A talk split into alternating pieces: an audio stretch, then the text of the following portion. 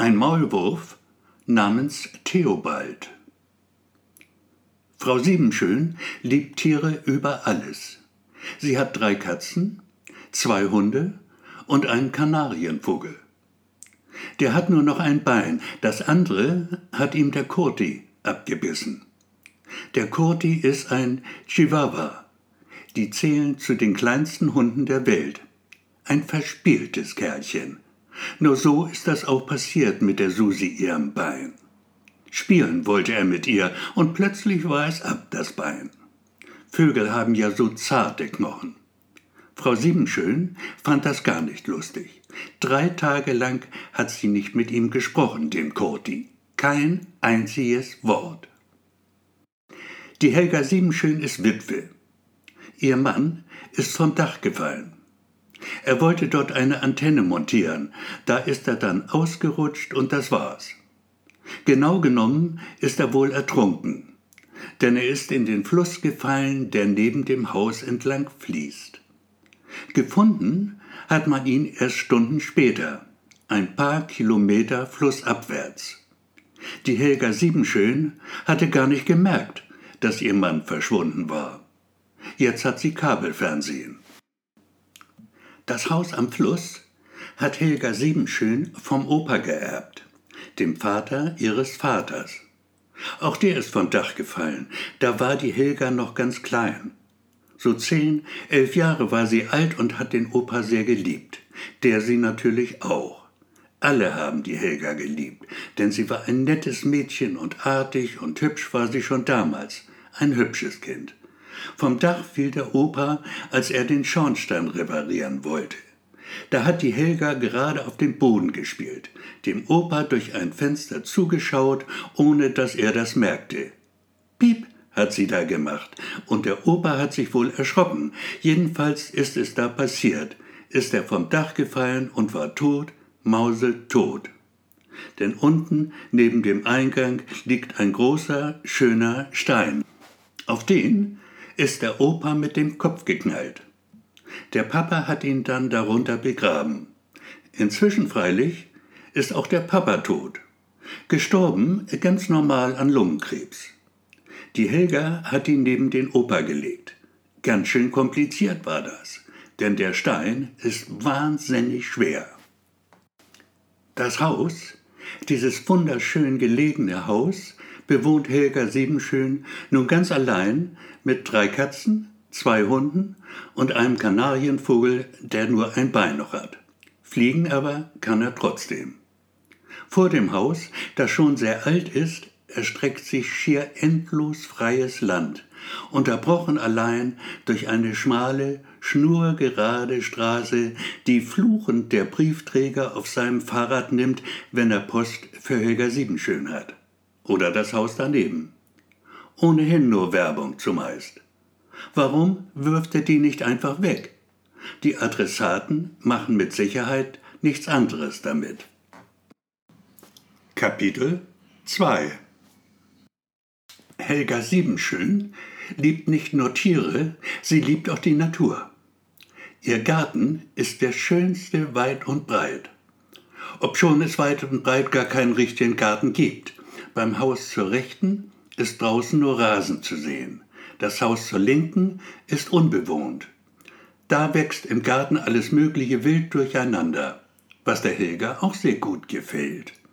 So ähnlich nämlich sieht es auch bei ihr aus. Nur ist ihre bunte Wildnis geplant und geordnet, wird gepflegt und ist bei weitem nicht so wild, wie es den Anschein hat. Es ist ein wunderschöner Garten, in dem man sich auf Anhieb wohlfühlt. Helga Siebenschön liebt ihn sehr, ihren Garten, und ist stocksauer, als sie zwischen den Rosen plötzlich diesen Hügel sieht. Einen Haufen Erde, der vorher nicht da war und da auch nicht hingehört. Knapp einen Meter weiter, auf einem Stück Rasen, grün, wie es grüner nicht geht, und Rändern so sauber, als habe Helga sie mit der Nagelschere beschnitten, noch so ein Schandfleck.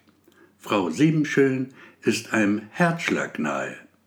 Ein Maulwurf in ihrem Garten, verfluchtes Vieh, Komm du mir unter die Augen, dich mach ich platt, denkt voller Zorn die Frau, deren Liebstes gleich nach dem Garten die Tiere sind. Sechs Stück hat sie immerhin, ein Maulwurf, aber kommt ihr nicht in den Garten, nur ist er halt jetzt drin. Pech gehabt, Frau Siebenschön. Platt machen freilich ist nicht. Der Maulwurf steht unter Artenschutz. Vertreiben darf man ihn. Zumindest versuchen kann man es. Frau Siebenschön versucht es mit allen Mitteln. Und sie schreckt vor nichts zurück. Der Feind jedoch, der Kleine mit den großen Schaufelpfoten, lacht sich eins und baggert unverdrossen weiter. Einen Hügel nach dem anderen schiebt er nach oben. An guten Tagen locker mal zehn Stück. Helga kämpft verbissen gegen an. Sie tritt und trampelt und flucht dabei, dass der Herr im Himmel, sollte es ihn denn wirklich geben, förmlich ins Taumeln gerät. Vielleicht, aber wirklich nur ganz vielleicht, war er es denn auch, der den kleinen Schaufelbagger endlich zur Raison brachte. Die Zahl seiner Hügel ging zurück und verlagerte sich auf das grasgrüne Gras des Nachbarn zur Rechten.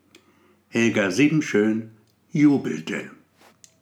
Kapitel 3 Der Herr von nebenan hatte das Haus erst kürzlich gekauft. Ein stattlicher Mann, den Helga Siebenschön durchaus nicht von der Bettkante stoßen würde. Ein Kopf größer als sie, Bauunternehmer. Er hatte sie zu einem Kennenlerntreffen nach drüben geladen. Dort feierlich eine Flasche Champagner geköpft, edle Marke, der edelsten eine.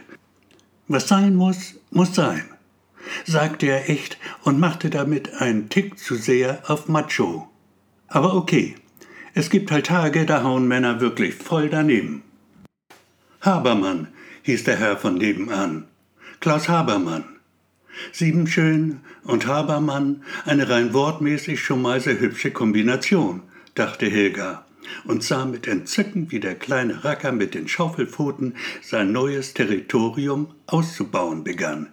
Hier ein Häufchen und da ein Häufchen, er machte das wirklich sehr hübsch und sein Fleiß war bewundernswert. Irgendwie fing sie plötzlich an, den kleinen Kerl zu lieben taufte ihn spontan auf den Namen Theobald und nippte an ihrem Glas und Habermann, der trinkt schon das zweite und Helga ist ein wenig beschwipst. Sie haben da was, sagt sie mit einem Lächeln, das den Mann von nebenan sichtlich aus der Fassung bringt. Sieht er doch aus, als wolle er Helga Siebenschön am liebsten gleich mit Haut und Haaren verschlingen. Ja, was denn bitte, meine Liebe? erwidert Habermann, vergebens darum bemüht, seiner Stimme den nötigen Halt zu geben.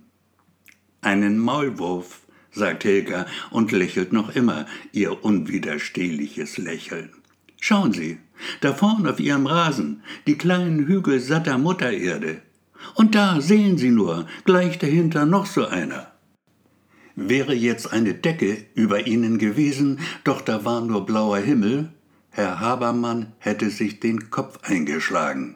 Er springt hoch wie von der Tarantel gestochen, greift zu einem Spaten, rennt hin zu Theobalds kleinen Hügeln, rammt wutentbrannt den Spaten hinein. Das dürfen Sie nicht, schreit Helga Siebenschön. Sie bringen ihn um. Das will ich doch hoffen, brüllt Habermann zurück und haut erneut den Spaten in die Erde.